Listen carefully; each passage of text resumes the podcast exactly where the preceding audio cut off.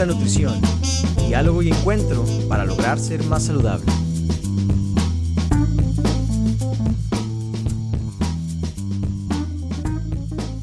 Con ustedes su servidor Carlos Alessandrini y mi colega, compañero Cristian Lomelí.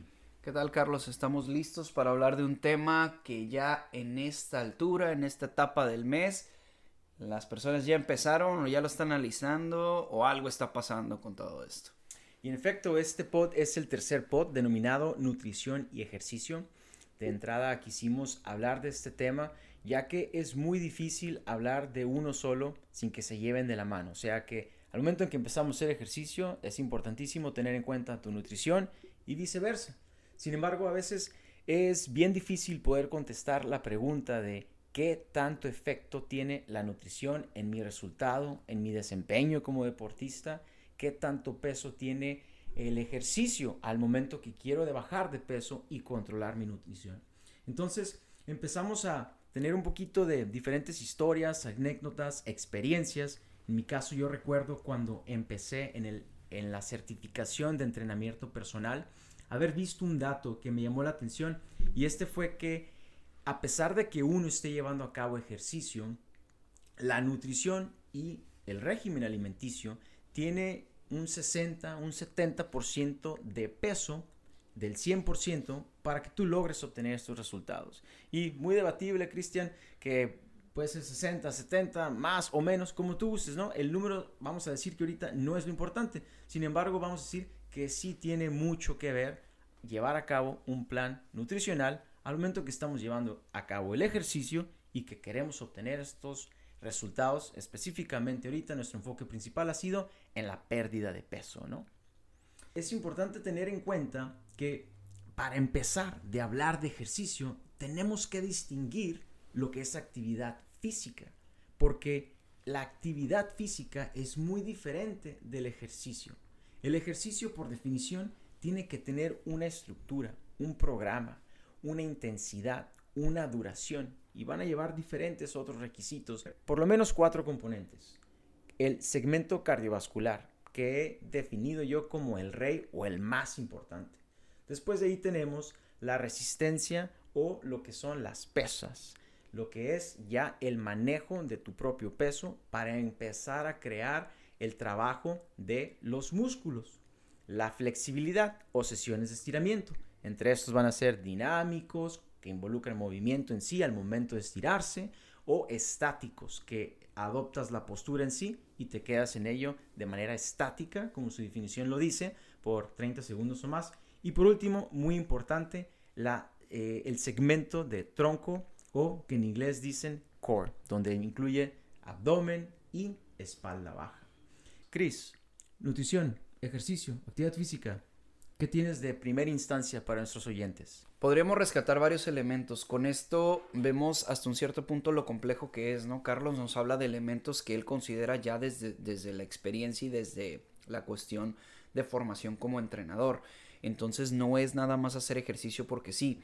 Yo quiero enfatizar en el hecho de nutrición y ejercicio en donde se rozan en la cuestión de, creencias o falsas creencias que tiene la gente. Yo le agregaría actividad física versus el concepto de ejercicio versus el concepto de deporte y la relación que tiene con la nutrición. Aquí es donde viene este, este, valga este sentido de urgencia en donde cae el escucha, ¿no? ¿En qué, en qué punto, perdón, es en el que tú caes? ¿Quién eres? ¿Eres una persona no activa o sí activa, haces ejercicio o haces deporte. O más bien haces un poco de ejercicio y te crees deportista, que es lo, es, es, lo, es lo que comúnmente veo en mi consulta, ¿no? Eres recreativo, lo haces por salud, lo haces por estética. La cuestión es que en pláticas de pasillo del gimnasio predomina el mito de que yo necesito una nutrición especial si estoy haciendo ejercicio. Ojo, estoy hablando de ejercicio, no estoy hablando de deporte. Y puedo, puedo entenderlo, pues, porque a lo mejor tienes la comadre que va al Zumba que te dice que se lleva su plan especial. La que hace yoga y este y come de cierta manera y come cuantas plantas orgánicas se encuentra y, y se alinea con sus chakras y cuanta cosa se te ocurra. O el fortachón del gimnasio, ¿no? Que te dice, tienes que tomarte estos suplementos. O el señor corredor de 60 años que dices, este señor está súper entero, tiene la misma edad de mi abuelito y corre más que yo y me dice que debo de comer así o de tal manera. Entonces perduran y perduran los, los mitos. Y lo cierto es que te puedo decir antes de que, antes de que se acabe el podcast, que la nutrición no tiene por qué ser especial al menos para la mayoría de las personas que apenas inician a hacer ejercicio o que hacen ejercicio por salud.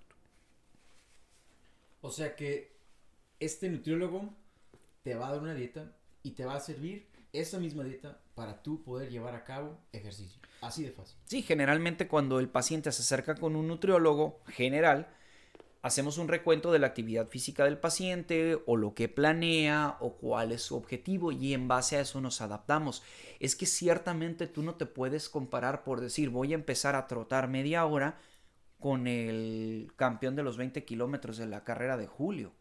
Entonces, no, no tiene sentido. Sin embargo, existen todas estas distorsiones o creencias que la gente cree que ocupa hasta zapatos especiales último modelo con 200 dólares de price tag para poder realizar 30 minutos de apenas y me canso, ¿no? Igual y no esos tenis de ese precio, Chris, pero sí unos tenis. unos buenos tenis. Un atuendo deportivo ad hoc a lo que vas a llevar. Sin embargo, me encanta el recuerdo de el desarrollo de la relación paciente-nutriólogo.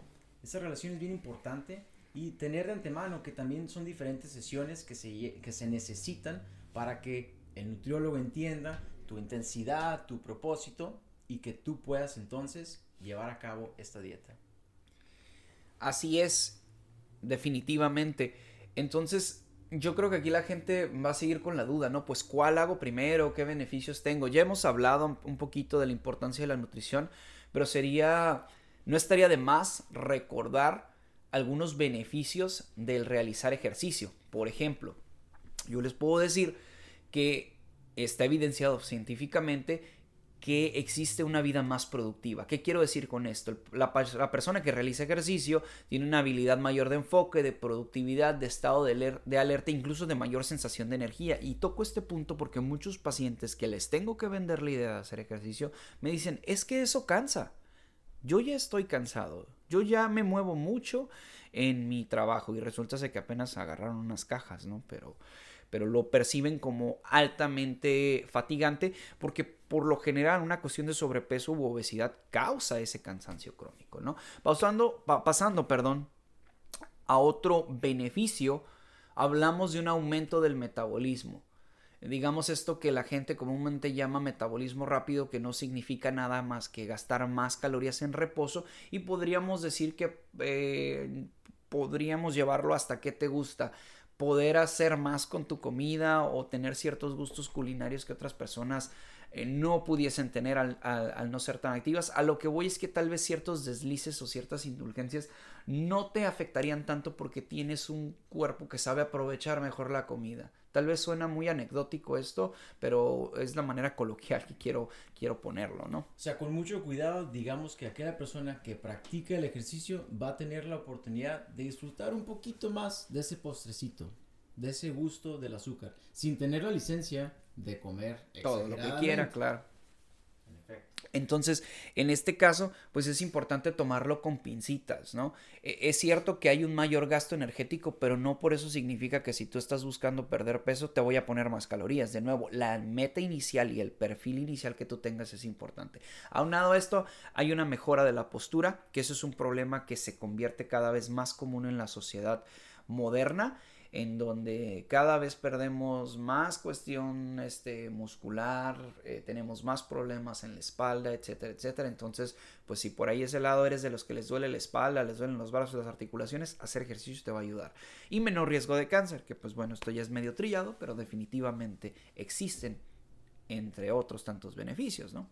Y esto que comentas, Chris, respecto el estado de alerta, me recuerda y les hago una improvisación de algo que no teníamos anticipado, de buscar rápidamente el famoso sistema Fight or Flight. Es algo que les va a ayudar muchísimo cuando ustedes descubren cómo mejorar el sistema que ustedes tienen para el desempeño de sus actividades y la vida cotidiana. Entonces, rápidamente nomás recuerden por ahí, fight or fly.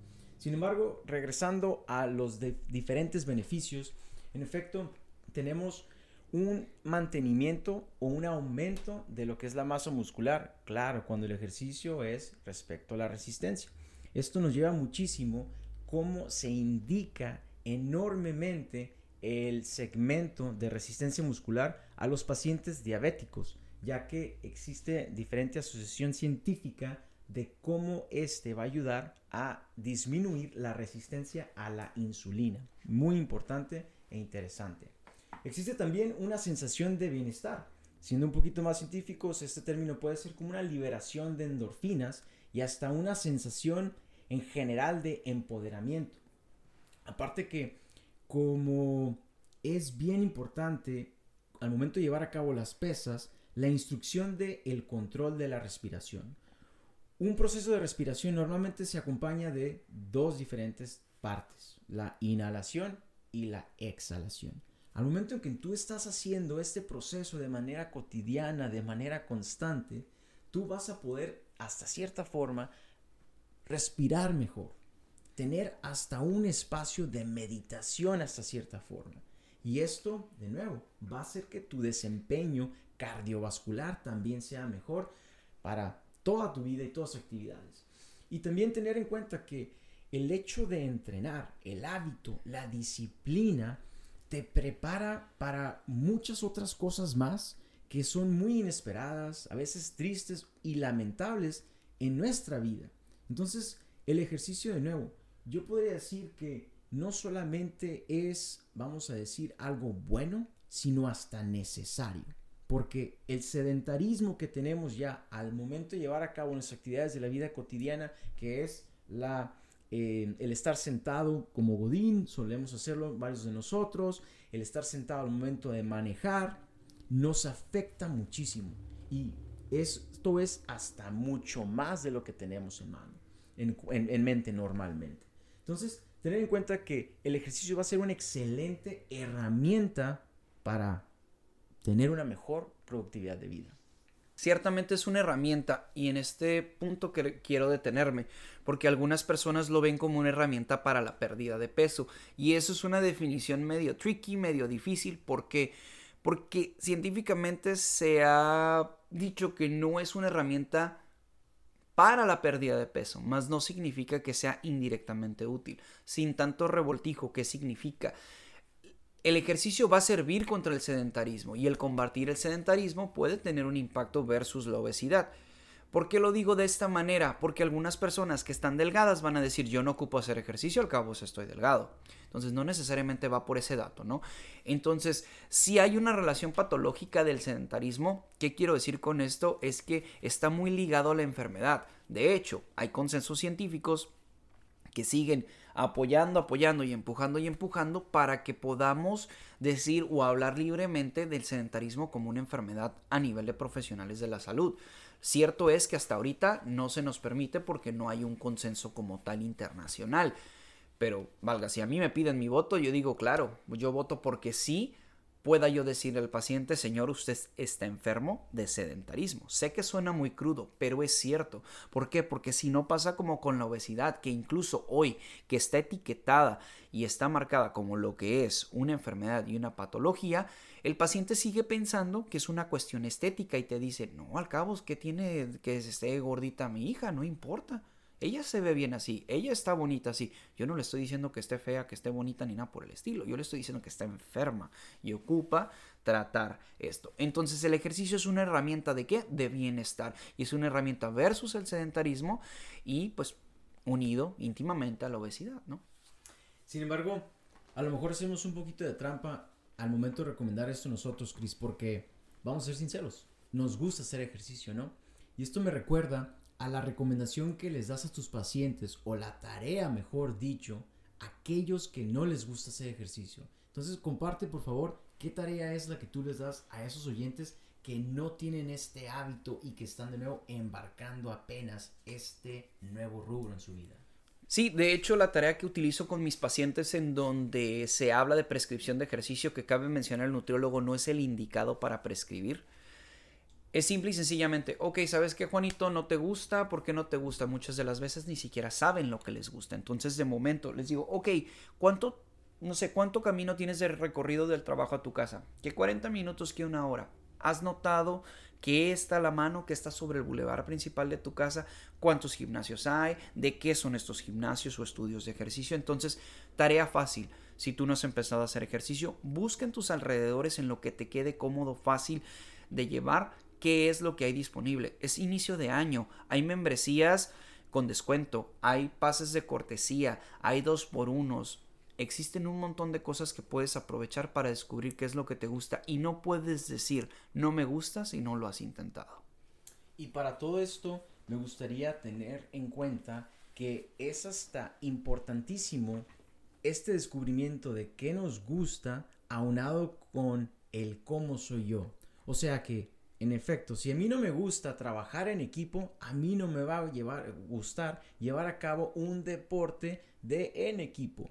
Si a mí me gusta más trabajar de manera individual, va a ser que te guste entonces llevar a cabo tu ejercicio, sesiones de manera individual o hasta un deporte que puede ser por ti solo, dígase, vamos a decir tenis, dígase, diferentes cosas que tú puedes hacer ya de manera individual, como estamos diciendo. Entonces, una excelente tarea, buscar qué es lo que te gusta para llevar a cabo más ejercicio y de ahí cómo es que eres tú. Es una enorme y grandísima tarea para seguir mejorándonos como personas. Entonces ya nosotros hemos determinado que en efecto la nutrición es importante, que es importante también llevar a cabo ejercicio. Sin embargo, para aquellas personas que dicen, bueno, está bien, Cris, Carlos, estamos empezando a controlar nuestro ingesta de alimentos. Estamos teniendo esta disciplina, este hábito de también llevar a cabo el ejercicio. Pero yo cuando voy al gimnasio estoy viendo diferentes líneas de suplementos, de multivitamínicos, minerales y vamos a escuchar la palabra tan tan tan proteínas. Entonces, ¿qué tan necesario es esta compra e ingesta de proteínas? Y es un rubro muy difícil, muy pantanoso, pero aquí Chris va a decir unas cuantas palabras respecto el uso o no de estos. Como quienes me siguen en redes sociales saben que por ahí es mi área medio de especialidad todo esto. Yo lo que les puedo decir es que no te detenga el pensar que ocupas suplementos especiales. Te van a bombardear con 40 botes cuando llegues al gimnasio y aunque entiendo que es una trampa y es muy seductora decir, mira, mi triunfo está dentro de ese voto, perdón, dentro de ese bote, eh, muy bonito, muy brilloso, que me cuesta 40 bonitos dólares. Mi solución a mi obesidad y a mi problema está en ese bote. Claro que no, pero es tentador. ¿Por qué? Porque es un efecto placebo. Porque a lo mejor si dices, bueno, ya me gasté este dinero, ahora sí me despierto temprano, ahora sí voy al gimnasio y esto. Posiblemente no te va a durar mucho. Ya hablamos en el primer capítulo que no es específico, que no hay visión, que no hay logística. Entonces, si te acuerdas de ese capítulo, ¿En dónde entra el, tomar un bote como la solución? En ninguno, ¿no? Entonces, aquí se empiezan a, ver bastante las distorsiones. El paciente se deja llevar por el tentador bote quemagrasa y después ya está haciendo 40 o 30 minutos de ejercicio, le compra la idea al, al entrenador, que cabe mencionar por lo general no saben absolutamente nada de nutrición, eh, que ocupan a alguien especialista en deporte o que ellos son especialistas en deporte. A ver, espérate tantito. El paciente hace 30, 40, 60 minutos de ejercicio. En ninguna denominación este paciente es deportista. Valga, no estoy haciendo menos el hecho de que ustedes le dediquen tiempo al ejercicio. Ya entendimos que eso es sí o sí. Pero es que no ocupas algo especial. Entonces, no, no, no, ocupas una nutrición especial, no ocupas un suplemento especial. El mejor suplemento que puedes utilizar es apegarte a tu plan de nutrición y que este plan de nutrición sea lo más personalizado posible y obviamente diseñado por un nutriólogo. O sea, tú no eres un deportista de alto rendimiento por entrar a una clase de spinning, no ocupas timing especial en tu comida, suplementos especiales en tu comida. De nuevo, un nutriólogo que puede entender tu situación personal puede ayudarte, ya que si después de ser recreativo te brincas a competitivo y lo que tú quieras, ah bueno, entonces justificado el uso de un nutriólogo deportivo. Excelente invitación. Entonces, de nuevo, baby steps. Ahorita lo que queremos es que se rompa el sedentarismo, buscar esos espacios de mayor actividad física. Ya que estemos haciendo mayor actividad física, entonces vamos a brincar al ejercicio. Pero de nuevo, todo es paso a paso. Y hablando de pasos, es bien importante tener en cuenta que la obtención de estos resultados no son de manera inmediata. Va a tomar tiempo. ¿Cuánto tiempo fue acaso que fuiste irresponsable con tu ingesta alimenticia? Que estuviste de couch potato o sin ejercer ejercicio, valga la redundancia. De la misma manera, se necesita tiempo para empezar a obtener esos resultados. Y al momento de empezar, yo aconsejaría empezar por aquel tipo de movimiento que se sienta agradable. Los recuerdos de esos momentos de la primaria, de la secundaria, daba ese campanazo y mi mejor, eh, o mejor dicho, mi materia favorita, la de actividad física. Era ese espacio en el que nosotros vamos al, a la cancha y empiezas a moverte, a tener movimientos de cuello, hombros, extremidad superior, tus brazos, tus piernas, todo eso que de manera no tan funcional estamos llevando a cabo.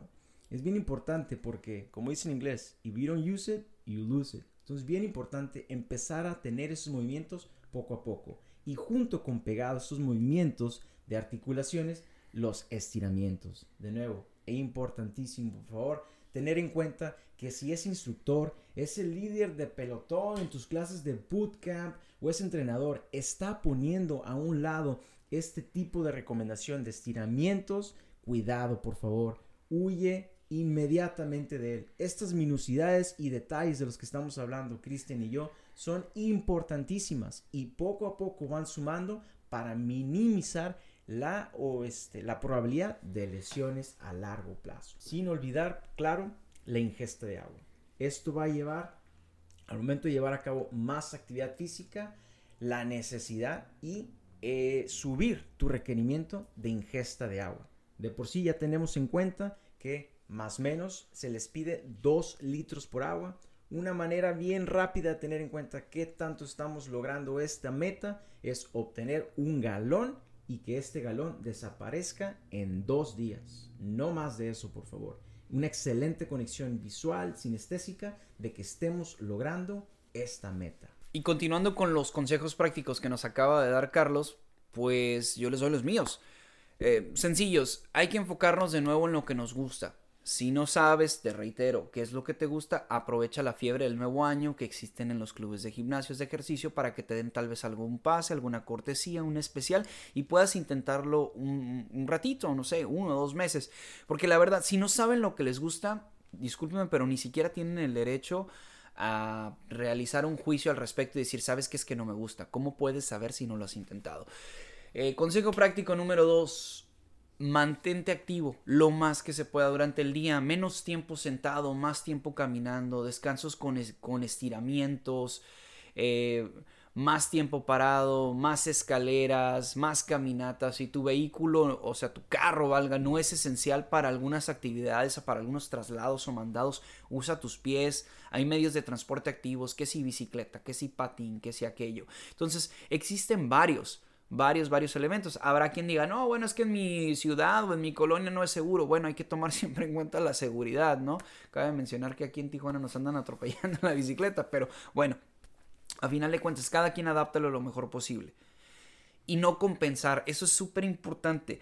Voy y acabo con todo lo que encuentro absolutamente todo lo que encuentro el fin de semana porque yo tengo una licencia para romper la dieta porque hice ejercicio. Eso es completamente falso. Las calorías importan e importan mucho. Y aprovechando el comercial, viene un episodio de Atracón, un episodio de qué pasa cuando se te va la mano las cabras al monte en el fin de semana. Entonces, espérenlo. Pronto, pronto, pronto estará. Esténse pendientes y para esos que tienen un poquito de incertidumbre por la seguridad de Tijuana, recuerden también que ¿Cuál es la mejor colonia de esta ciudad? San Diego, a la vuelta de la esquina. Así que los invitamos también. Que, de nuevo, la idea de que no exista nada que los detenga para cumplir esa meta. De nuevo, muchísimas gracias, oyentes. Muchísimas gracias, Chris. Y los esperamos en el próximo capítulo. Gracias. Pasa la voz. Si quieres conocer de algún tema en especial, déjanos saber. Comparte y comenta en redes sociales, pues tu participación nutre nuestro contenido. Hasta la próxima.